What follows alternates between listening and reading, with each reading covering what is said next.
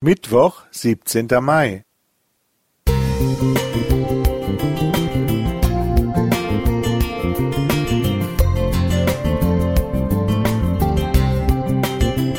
Ein kleiner Lichtblick für den Tag.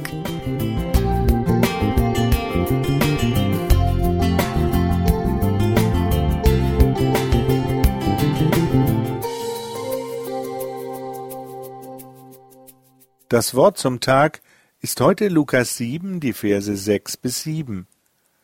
Ach Herr, bemühe dich nicht, ich bin nicht wert, dass du unter mein Dach gehst, darum habe ich auch mich selbst nicht für würdig geachtet, zu dir zu kommen, sondern sprich ein Wort, so wird mein Knecht gesund.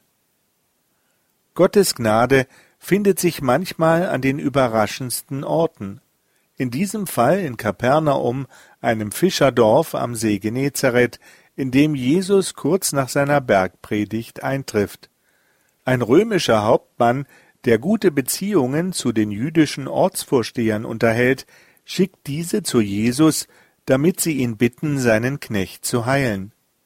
Dabei legen sie gleich ein gutes Wort für den Hauptmann ein, denn er ist ein großzügiger Mensch, ein Gönner und hat uns sogar die Synagoge erbaut.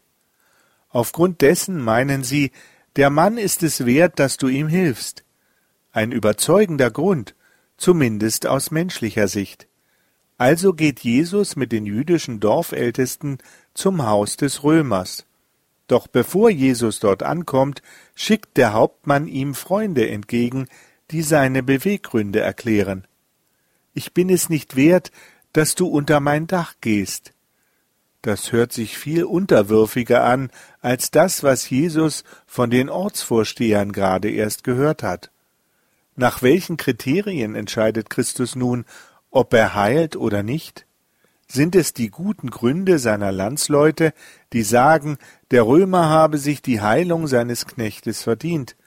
Oder ist es die demütige Haltung des Hauptmanns, der so viel Respekt vor Jesus hat, dass er sich nicht für würdig hält, Jesus persönlich zu begegnen, und der die Macht des Sohnes Gottes so einschätzt, dass ein Wort von ihm zur sofortigen Heilung ausreicht? Und Jesus heilt von weitem, ohne dem Knecht zu begegnen.